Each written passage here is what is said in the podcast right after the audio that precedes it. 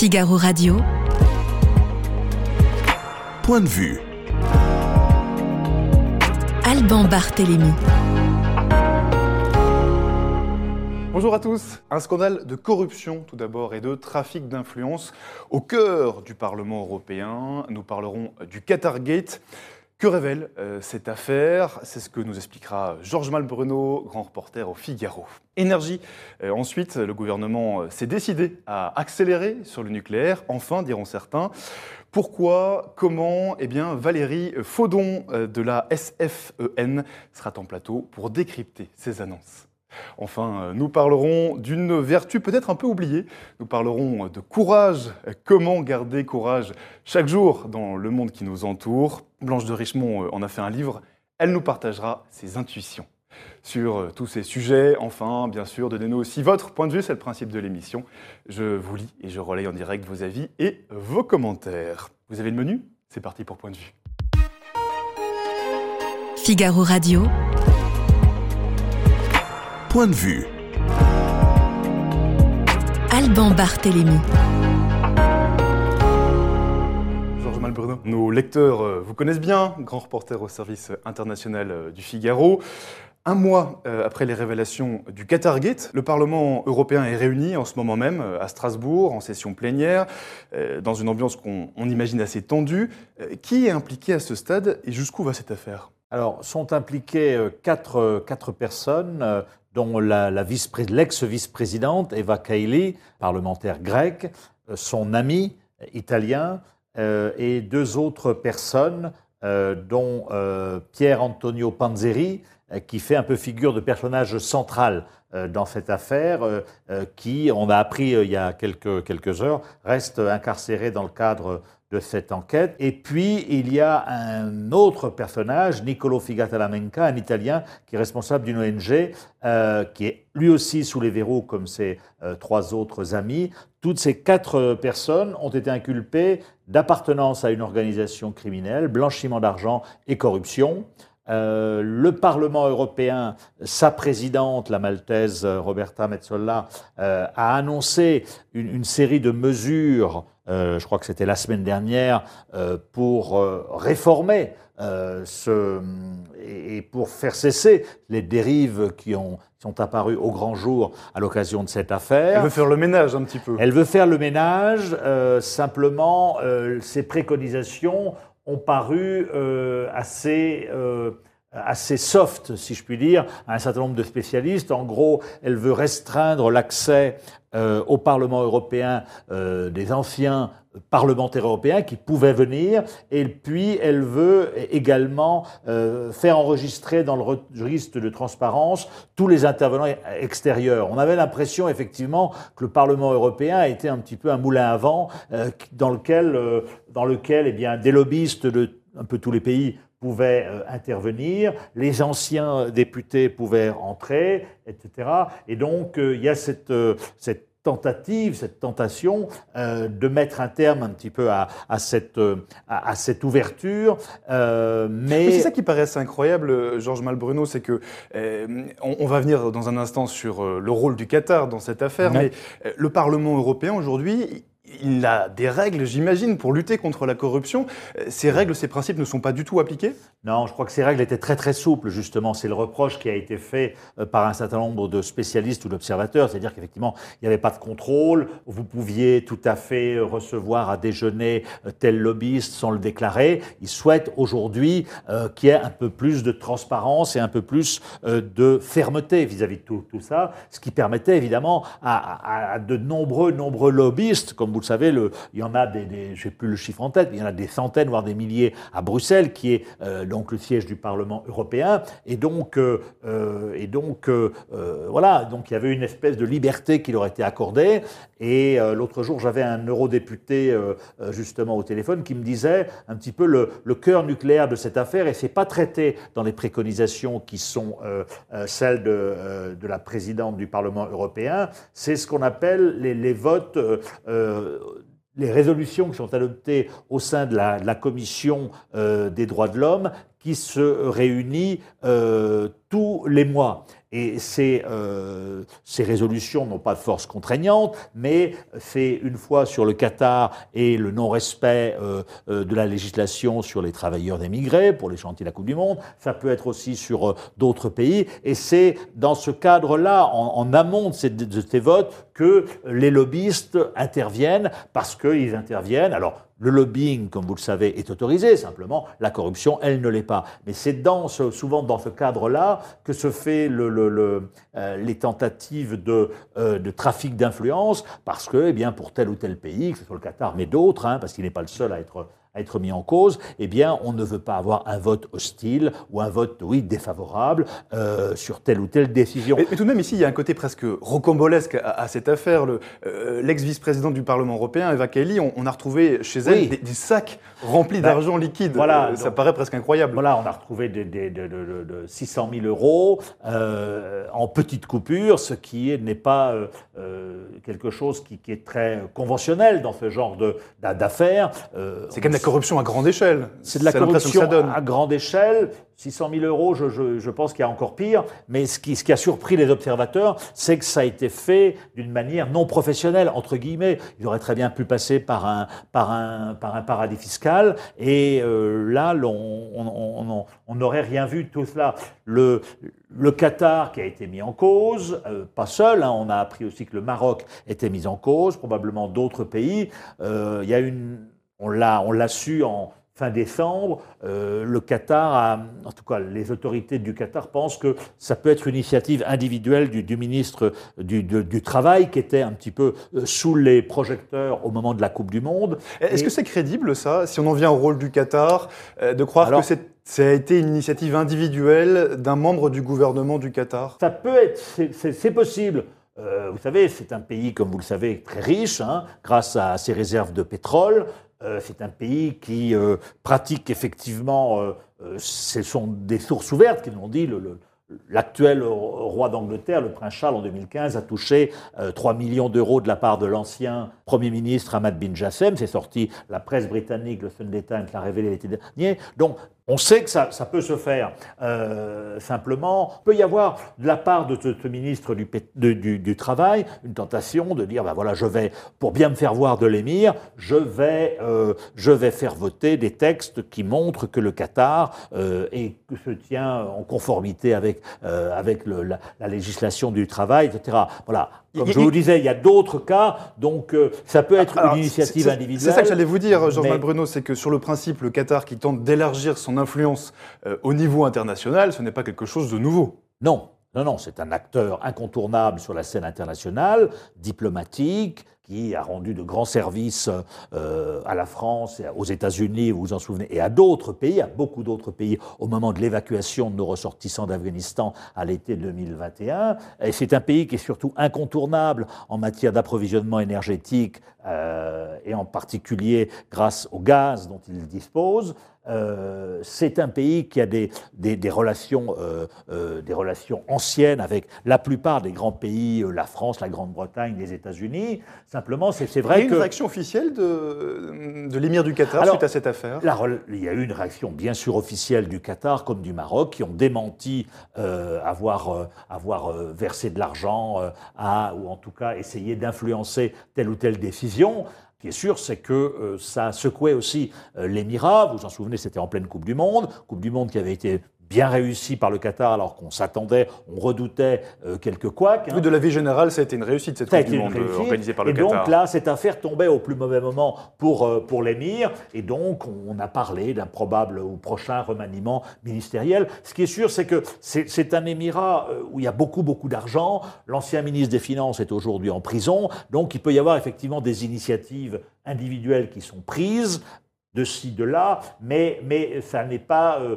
pas quelque chose qui euh, surprend énormément les spécialistes. Moi, dès la, la, survenue de cette affaire, Je dis, on n'est que dans la partie émergée de l'iceberg. hein. Aussi bien, euh, parce que quand on parle, on a appris aujourd'hui euh, que euh, deux députés, deux autres députés européens avaient oublié de déclarer leur voyage à Doha. Mais là, si on rentre effectivement dans, cette, dans, cette, dans ce genre de, de micro-affaires, là, on va découvrir beaucoup d'autres choses. Oui, c'est ce, parce que nous- qu'il y a- c'est ce que nous dit Christophe de, de Marle sur le Figaro.fr. Il nous dit personne ne peut croire que beaucoup de parlementaires européens ne soient pas sous influence. Vous pensez qu'on risque de découvrir encore euh, Ah, je pense davantage de choses dans cette affaire? une, euh, ce député européen que, que j'avais l'autre jour au téléphone me disait est-ce que cette affaire va s'arrêter là? Est-ce qu'en gros, c'était fait pour euh, entacher la réputation du Qatar? Ou est-ce qu'on va découvrir d'autres affaires, d'autres pays qui pratiquent, on le sait, l'Azerbaïdjan, la Russie, un certain nombre d'autres pays du Golfe sont connus.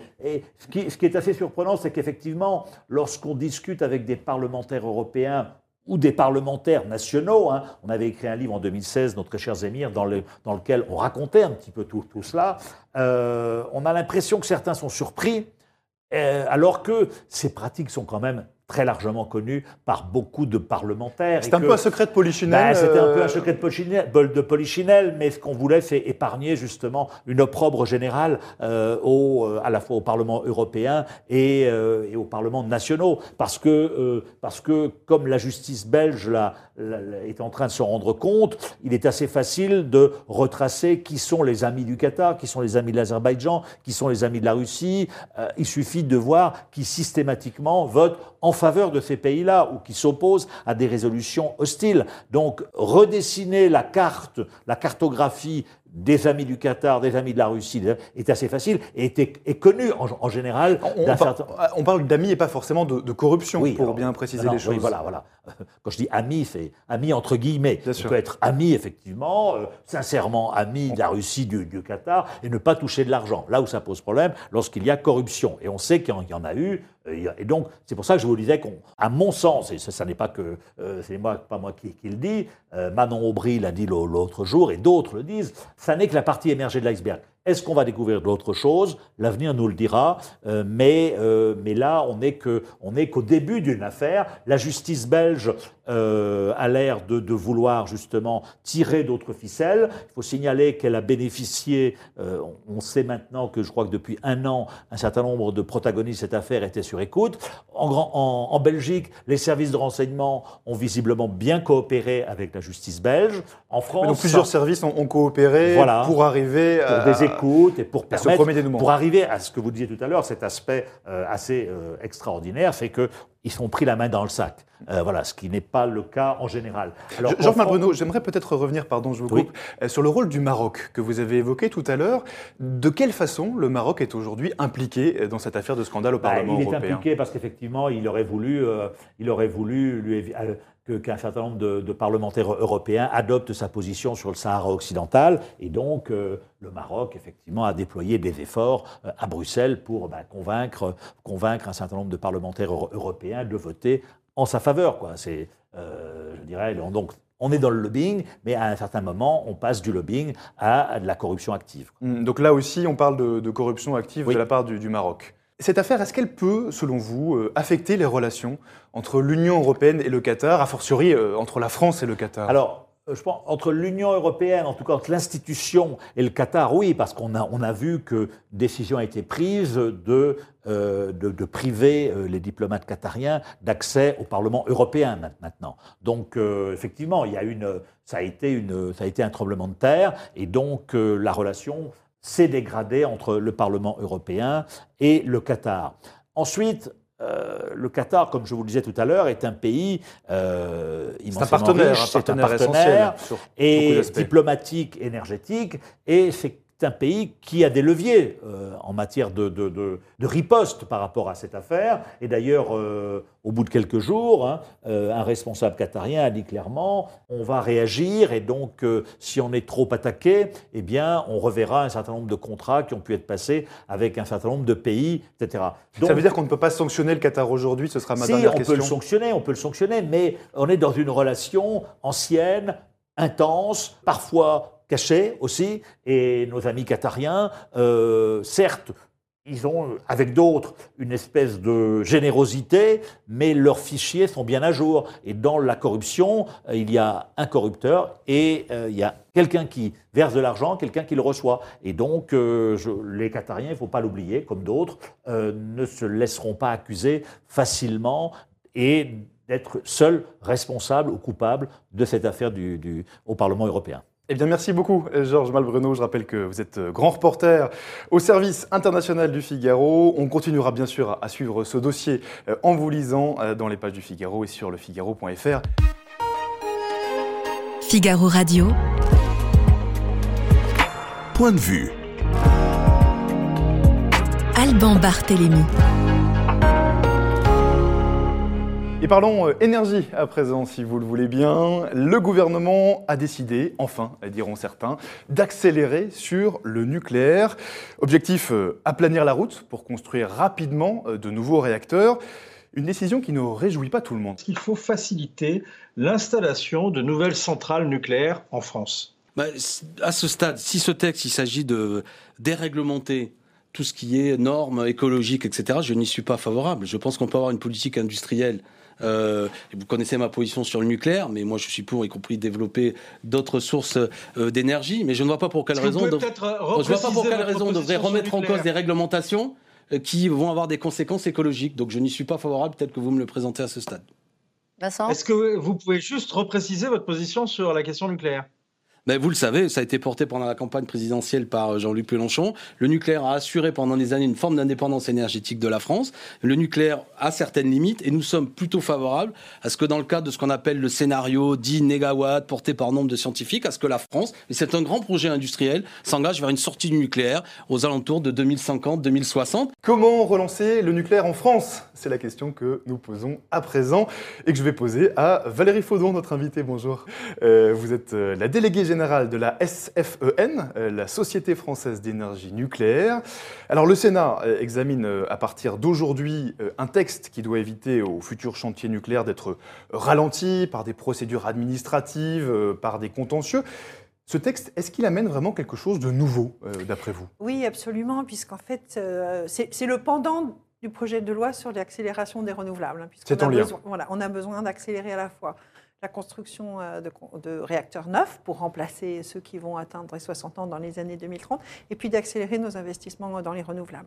Donc euh, oui, il y a énormément loi renouvelable qui vient d'être qui vient de passer au Parlement Absolument, pour préciser le, le, contexte. Absolument. Donc il y a deux lois actuellement qui, qui sont dans, dans, le pipeline, je dirais, législatif. Donc oui. Alors euh, pourquoi? C'est parce que construire un réacteur nucléaire, avant même de commencer à le construire, il y a énormément d'autorisations administratives. Donc ce projet de loi rationalise un peu ces, ces procédures administratives. Est-ce que c'est trop compliqué trop long aujourd'hui de construire un réacteur oui, nucléaire Oui, c'est long. Il y a à peu près une quinzaine. Alors là, ce dont je vous parle, c'est avant même qu'on commence à construire. Il y a une quinzaine d'autorisations administratives. Donc en gros, il y a tout ce qui tient à la sûreté. Donc, euh, qui euh, nous amène, enfin l'idée c'est de faire une demande d'autorisation de création avant l'été et ça nous amènerait vers 2027 euh, pour commencer à construire vraiment la partie nucléaire de l'installation. C'est ce qu'on appelle chez nous le premier béton. Mais euh, il y a aussi d'autres autorisations environnementales et l'idée, c'est de pouvoir dès 2024, donc après l'obtention de ce premier train d'autorisation, de pouvoir commencer les travaux de terrassement sur le site ou d'aménagement qui sont, euh, sauf ce qu'on ne veut pas, ce qu'on ne peut pas commencer avant l'autorisation finale, c'est tout ce qui a trait à la sûreté. Est-ce qu'il n'y a pas un, risque justement, puisque vous parlez de sûreté, à vouloir euh, accélérer euh, les procédures? On parle tout de même de réacteurs nucléaires. Est-ce que ce n'est pas risqué? Alors c'est pas qu'on n'accélère pas les procédures, puisque justement les procédures de sûreté vont faire toujours l'objet du, du, même process. Non, non, c'est juste de pouvoir commencer avant euh, tout ce qui n'a pas justement trait à la sûreté, donc par exemple le terrassement ou la construction des bâtiments, qui justement sont des bâtiments annexes à l'îlot nucléaire. Donc c'est des procédés qui, c'est des procédures qui existent déjà, par exemple aux États-Unis, où avant même d'avoir l'autorisation finale de l'autorité de sûreté nucléaire de commencer à construire, on peut avoir ce qu'on appelle en anglais un early site permit, qui permet de faire un certain nombre de travaux en avance. Donc ça Et donc fait tout ce qui est en gagner dehors de presque la deux ans. sécurité, euh, si je- Exactement. si Donc vous ça, fait gagner presque deux ans. Surtout qu'on va construire ces centrales. Enfin, le projet, c'est de construire ces nouvelles unités sur des sites nucléaires existants. Alors Donc par ailleurs, on les connaît bien. Oui. Pour être bien clair, pardon, je vous coupe Valérie Faudon. Oui, sûr. euh, cette loi, la loi Oui. dont, dont on parle, qui est actuellement débattue au Sénat, elle, elle ne va pas permettre directement la construction de nouveaux réacteurs. Mm. Euh, ça, cette programmation, euh, euh, cette programmation, ces nouveaux objectifs, ils pourront seulement être fixés cet été Absolument. dans un programme alors qui s'appelle la programmation pluriannuelle de l'énergie. Oui, oui, correct donc on attend cet été une loi de programmation énergie-climat qui va permettre de, de débattre de toute notre stratégie énergie et climat à l'horizon 2050. Donc c'est un vaste, un vaste programme. Et c'est en effet cette loi qui fixera en fait euh, concrètement les objectifs en matière de développement d'énergie nucléaire et d'énergie renouvelable. Voilà. Et pourquoi est-ce qu'on ne pourra en parler que cet été?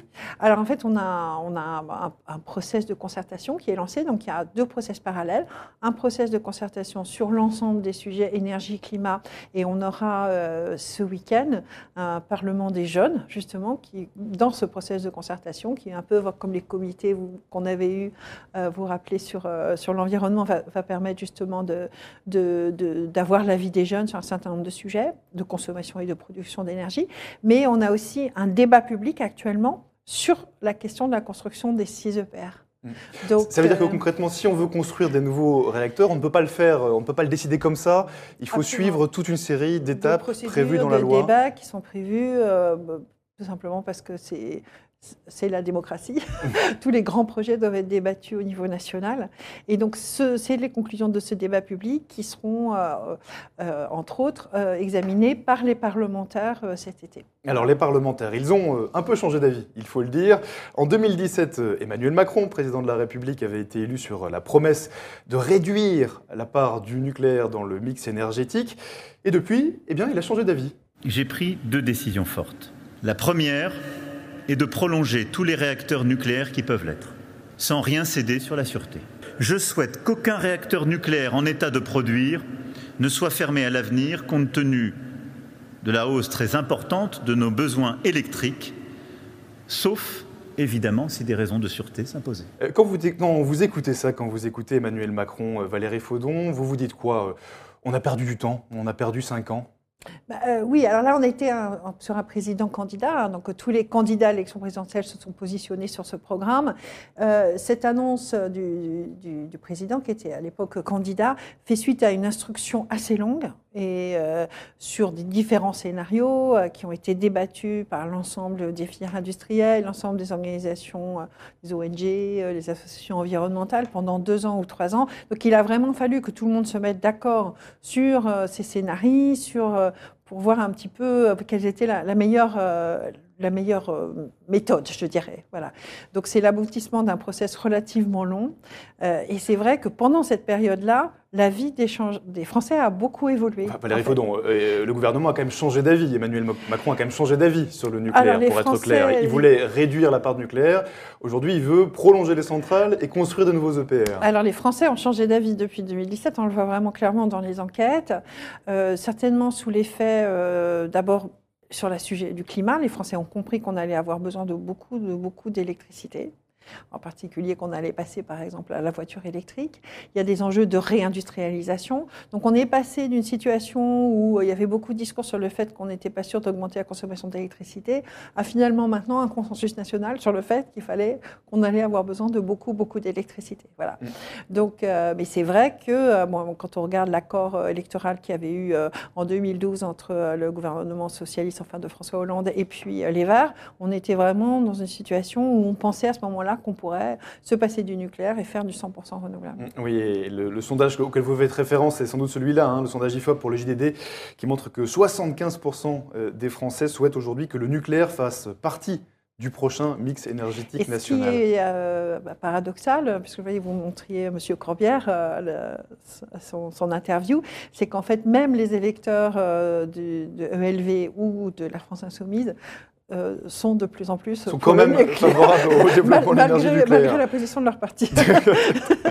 Alors, ceci dit, Valérie Foudon, est-ce qu'en faisant plus de place au nucléaire, on ne risque pas euh, de diminuer les investissements dans d'autres sources d'énergie, comme euh, le solaire par exemple?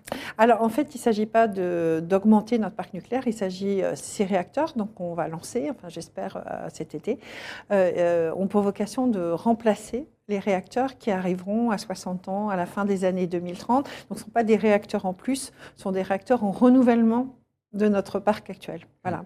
Donc, ce qu'on va euh, faire concrètement, c'est qu'on va, on va prolonger la durée de vie des centrales actuelles voilà, aussi longtemps que possible Voilà, et construire de nouveaux réacteurs. Ça, c'est le Exactement, pour les remplacer. Voilà. Et on ne sait pas encore combien on va en construire. L'idée là, c'est de lancer d'abord six réacteurs pour euh, se remettre en capacité industrielle de bien construire de manière efficace les réacteurs nucléaires. Alors, euh, j'allais y venir, euh, Valérie Faudon, c'est la question qui revient souvent quand on parle de construire des, des nouveaux réacteurs.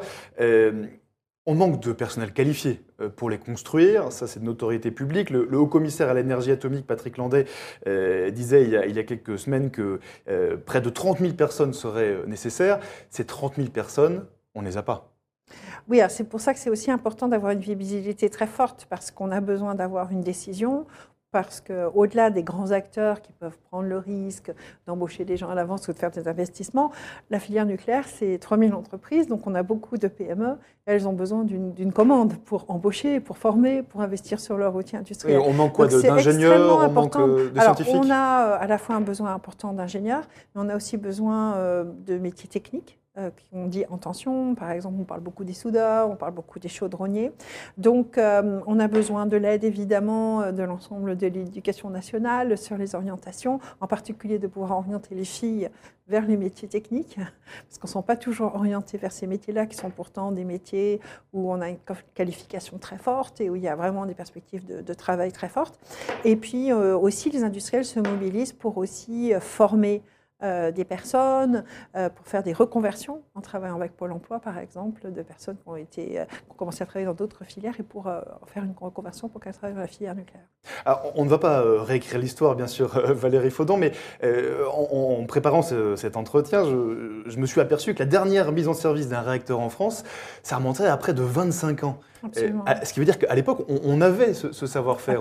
On, on l'a perdu en réalité. Oui, parce qu'on avait monté un vrai programme industriel, donc euh, tout le monde avait une visibilité. Et, et pour garder une compétence, il faut, il faut faire en fait. Il faut l'entretenir. voilà, exactement. Quand, quand, vous êtes, euh, quand vous avez un métier, bah, si vous ne le pratiquez pas, bah, vous perdez cette compétence. Donc c'est vraiment ce qui s'est passé.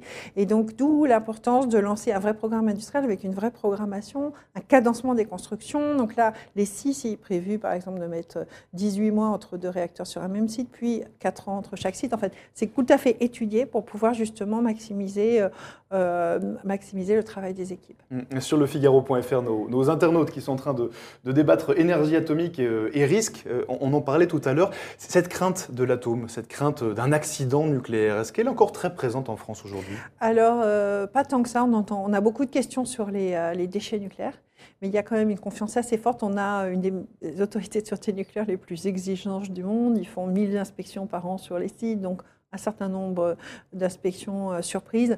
Donc, euh, d'une manière générale, il y a une assez grande confiance à la fois dans EDF, qui est euh, le, plus grand exploitant du monde, et surtout en nos, autorités de gouvernance. Vous savez, c'est comme dans l'aviation. Il y a des études qui montrent que euh, les gens regardent la marque de, enfin, la marque, la réputation de la compagnie ou la nationalité de l'avion avant de monter dans un avion. Donc là, il y a la partie gouvernance est extrêmement forte et en France, on a une très grande expérience puisque ça fait plus de 40 ans qu'on exploite les centrales nucléaires. Alors Valérie Faudon, on vous avait reçu sur ce plateau il y a de ça quelques semaines euh, pour parler pénurie d'énergie. C'était le sujet euh, à l'entrée de l'hiver, à la fin de l'automne. Il y avait beaucoup d'inquiétudes notamment sur la disponibilité des centrales nucléaires françaises. Aujourd'hui, 43 nucléaires sont en fonctionnement sur 56. Corrigez-moi si 40, je dis une bêtise. 40, moi j'ai 44, mais 43, on a, et on en 44. entend une 45e cette semaine. voilà. Donc ce qui veut dire que concrètement, le scénario catastrophe qu'on évitait a été évité. Oui, Est-ce qu'on peut dire qu'on euh, est sorti d'affaire Alors euh, bon, on a donc une disponibilité qui est bonne du parc nucléaire, c'est-à-dire qu'on a réussi à redémarrer beaucoup de centrales. Euh, on a eu aussi, enfin, un hiver doux jusqu'à présent. Enfin, cette semaine, il y a Bien une sûr. petite vague de froid, mais euh, on tient bien puisqu'en fait, ce matin, on exportait. On a aussi du, le vent qui est là, donc le parc éolien est là. Donc, euh, c'est vrai que les, le Les conditions sont favorables. les conditions sont favorables. On n'est pas toujours à la merci d'une d'une vague de froid énorme qu'on n'avait pas prévue, mais en tout cas, les dispositifs ont été aussi prêts pour prévenir les Français que si on avait une vague de froid exceptionnelle, si on n'avait pas de vent ou si nos voisins étaient en difficulté, euh, on, aura- on saurait quelles mesures prendre pour euh, justement euh, parer à cette, à cette situation. Ce risque pour vous, euh, est-ce que vous estimez qu'il est, dé- est définitivement écarté, en tout cas pour cet hiver? Alors, on a des points réguliers du gestionnaire de réseau, hein, donc euh, ça dépend, comme je vous l'ai dit, il y a Risque des de pénurie choses- d'énergie, hein, pour Oui, bien voilà, préciser les exactement. choses, de pénurie d'électricité. Oui, voilà, exactement. Alors bon, c'est vrai que le risque, il est principalement aujourd'hui météo. C'est-à-dire, est-ce qu'on pourrait avoir une vague de froid euh, Pour vous donner une idée, euh, hier, on consommait euh, le 70 gigawatts euh, d'électricité, donc c'est un, ordre de grandeur. Mais euh, dans la plus grande vague de froid qu'on ait connue ces dernières années, qui était en 2012, on était monté à 100. Vous voyez ce que je veux dire? Donc, euh, c'est vrai que euh, notre système électrique est très sensible à la température. Donc, euh, au-delà, on a récupéré des moyens de production, donc ça, c'est très bien. Mais au-delà de ça, se pose la question évidemment de savoir est-ce qu'on aurait une vague de froid euh, avant le printemps. Voilà. Valérie Faudon, une dernière question liée au, au nucléaire. Euh, le recyclage des déchets, Oui. euh, on- ça a fait beaucoup de débats dans, dans les dernières années. C'était au cœur justement de cette crainte, euh, de cette crainte du nucléaire en, en France. Est-ce qu'on a avancé sur le recyclage des déchets Absolument. c'est une réalité industrielle aujourd'hui, puisque 10% de l'électricité nucléaire que nous consommons en France est faite avec des matières recyclées. Donc c'est une réalité industrielle. On pourrait recycler plus, et donc l'industrie travaille à recycler plus. Mais c'est déjà aujourd'hui une aujourd'hui? réalité. On recycle les matières des combustibles usés, donc les matières hautement radioactives. Donc on a cette maîtrise technologique dans l'usine de La Hague, dans une usine de Mélox qui est au Tricastin dans la vallée du Rhône. Et donc aujourd'hui, comme je vous dis, 10% de l'électricité que nous consommons euh, provient de matières recyclées. Et encore une toute dernière question, pardon, mais euh, l'approvisionnement en uranium, euh, il est sécurisé aujourd'hui, puisqu'on parle du bon fonctionnement des centrales? Oui, alors on a l'uranium est en fait est très facilement stockable puisqu'il est très dense, donc on a deux ans de stock sur nos sur notre sol. C'est différent par exemple du gaz puisque le gaz c'est plus difficile à stocker, ça prend plus de place, donc Bien on n'a que quelques mois de gaz. Et puis on a une chaîne d'approvisionnement très robuste. C'est ça l'indépendance énergétique. C'est pas l'autarcie. C'est des chaînes euh, d'approvisionnement robustes, voilà ce qui est, ce qui est notre cas. Eh bien, merci beaucoup Valérie Faudon pour euh, toutes ces précisions. Je rappelle que vous êtes euh, la beaucoup. déléguée générale de la SFEN, la Société française d'énergie nucléaire. Figaro Radio. Point de vue. Alban Barthélémy. Et nous allons parler courage à présent. Comment garder courage chaque jour dans le monde que nous connaissons Écoutez tout d'abord euh, François Sureau en parler. C'était à l'Académie française le 1er décembre dernier. Le courage est un saut dans l'inconnu. Fait à la lumière incertaine d'une lanterne sourde, il n'y a plus de prophètes, plus de dogmes, plus de panneaux indicateurs. Seulement l'exemple de ceux qui nous ont précédés, sur un chemin qui n'en finit pas, dans une pérégrination où s'exprime le meilleur de nous-mêmes. Ceux qui s'y engagent de nos jours, comme nos amis en leur temps, nous ne les connaissons pas. Ils restent pour l'instant invisibles.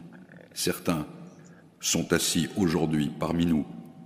Un jour viendra où l'un de mes successeurs se lèvera pour prononcer leur éloge. François Sureau à l'Académie française, c'était le 1er décembre dernier. Le courage a-t-il disparu? C'est la question que euh, nous nous posons à présent et que je vais poser à notre invitée Blanche de Richemont. Bonjour. Vous êtes euh, conférencière, aventurière, écrivaine aussi, euh, et vous publiez ce, livre. Ça s'appelle Allez courage, petit traité de l'ardeur. C'est aux presses de la Cité. C'est votre douzième ouvrage, sauf erreur. Alors. Première question que j'aurais envie de vous poser, euh, comment est-ce qu'on peut définir le courage? Comment est-ce que vous, vous le définiriez? Alors, il y a déjà une définition dans la langue française du mot courage.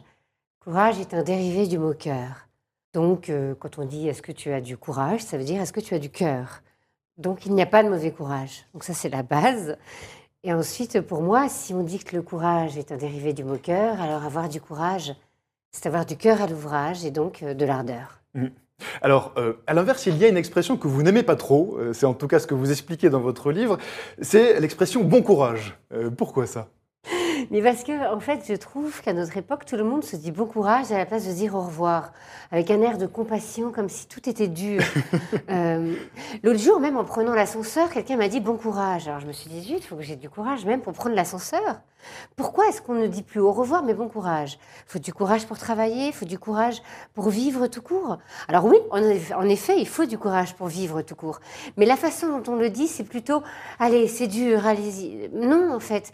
Oui, ayez du courage tout le temps, mais pas avec une compassion fatiguée, mais plutôt avec élan.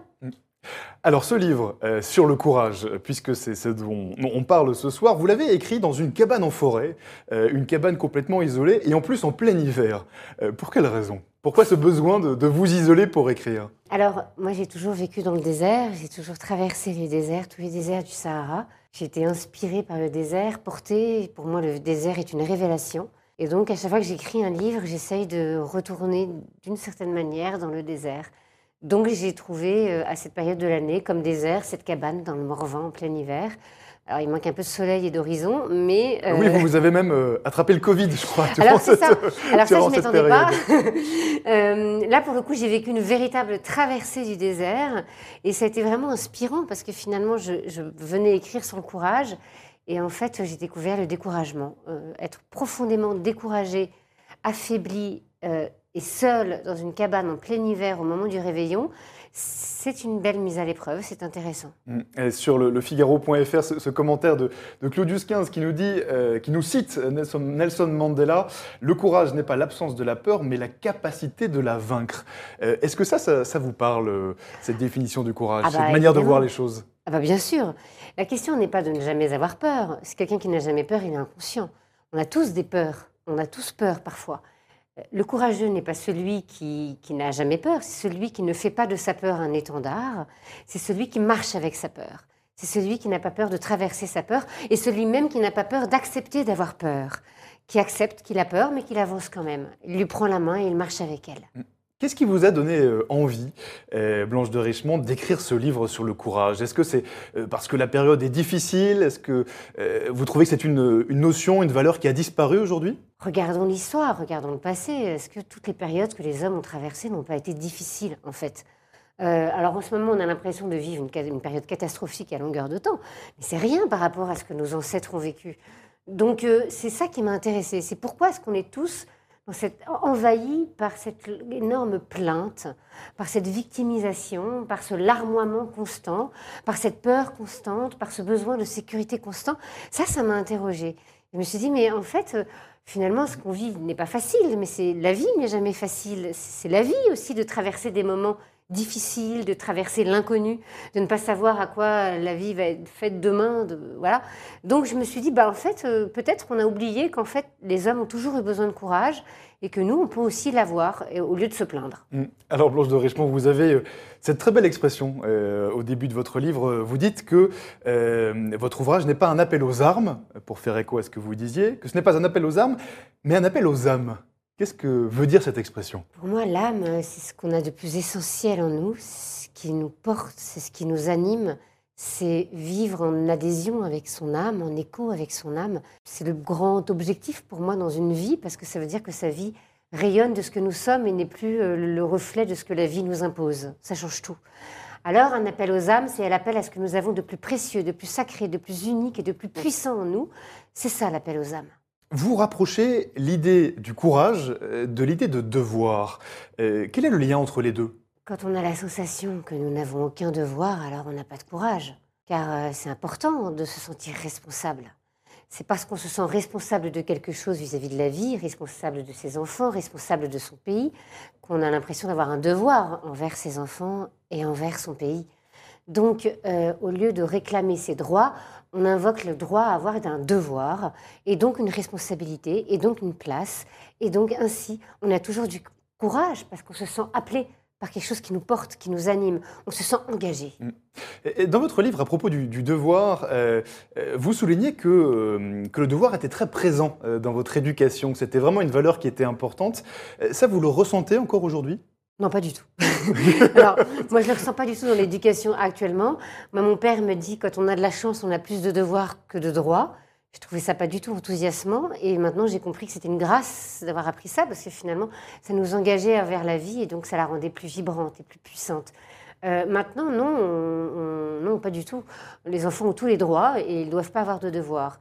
Alors euh, moi, je pense que j'essaie de faire de la résistance face à ça, euh, un peu seule parfois, mais, mais je fais de la résistance, oui. D'a- d'apprendre à mes enfants à avoir des devoirs. Mm. Euh, pas à l'école, mais à la maison. Comment est-ce que vous faites d'ailleurs ça? Parce que vous avez vous-même deux enfants, vous en parlez dans, dans le livre, euh, quand vous essayez de vous éloigner de votre cabane pour euh, les appeler, pour prendre des nouvelles quand même. Comment est-ce que vous essayez de leur transmettre cette valeur de courage? Alors, pour moi, le courage, c'est une éducation. Vous avez euh, parlé de Nelson Mandela. Si Nelson Mandela était Nelson Mandela, c'est parce qu'il a été élevé, dans le vrai sens du mot, élevé, à avoir du courage. On lui apprenait l'épreuve initiatique. Dans, dans sa famille, chaque enfant passait par l'épreuve initiatique. Il était donc inscrit dans son psychisme que l'épreuve est une initiation.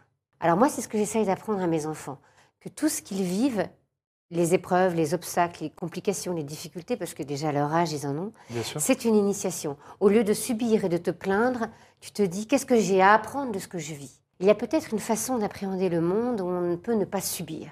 On se dit qu'est-ce que j'apprends? Au lieu de se dire qu'est-ce que j'en ai marre. voilà. Mm, mm. Alors, votre livre, ça s'appelle Allez courage, petit traité de l'ardeur. Il se divise en, en trois périodes, en, en trois étapes clés. C'est une sorte de progression. Oui, bien sûr, c'est une sorte de progression parce que C'est chronologique en réalité. Euh, vous vous racontez un petit peu votre, réflexion. cette- voilà, j'arrive dans cette cabane pleine d'élan, d'enthousiasme, heureuse d'aller m'isoler dans cette cabane en plein hiver. Et On est fin décembre, hein, pour euh, bien voilà, préciser. voilà. Et, euh, et puis, euh, j'ai le Covid. Donc là, je déchante complètement. Donc, je découvre le découragement.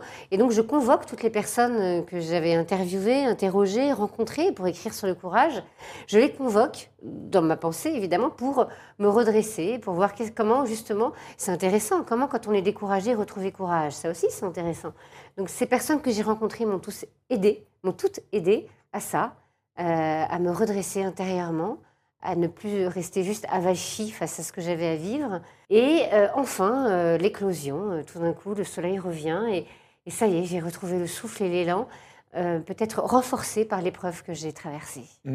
Euh, Blanche de Richemont, parmi les personnes que vous avez rencontrées euh, vous, et qui vous ont marqué, vous parlez notamment des, des femmes afghanes et vous évoquez Shekia Hashemi, la première femme diplomate en Afghanistan.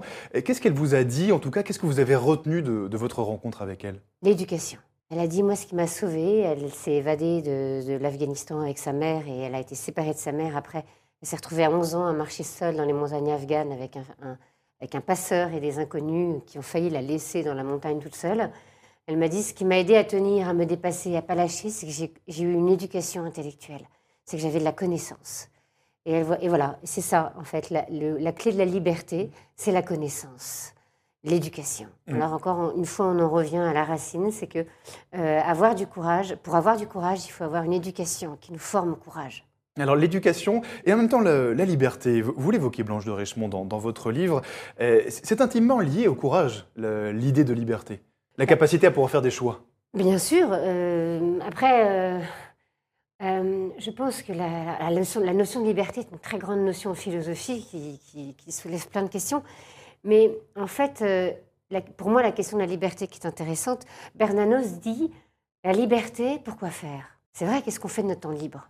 Qu'est-ce qu'on en fait de notre liberté? Est-ce qu'elle nous nourrit? Est-ce qu'elle nous grandit?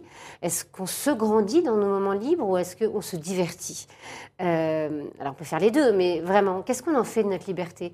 Est-ce qu'elle est un, peu de lumière en plus pour le monde et pour soi et pour les autres Ou elle est juste euh, un, un- côté un petit peu euh, euh, pantouflard, juste se reposer et ne rien faire et regarder Netflix?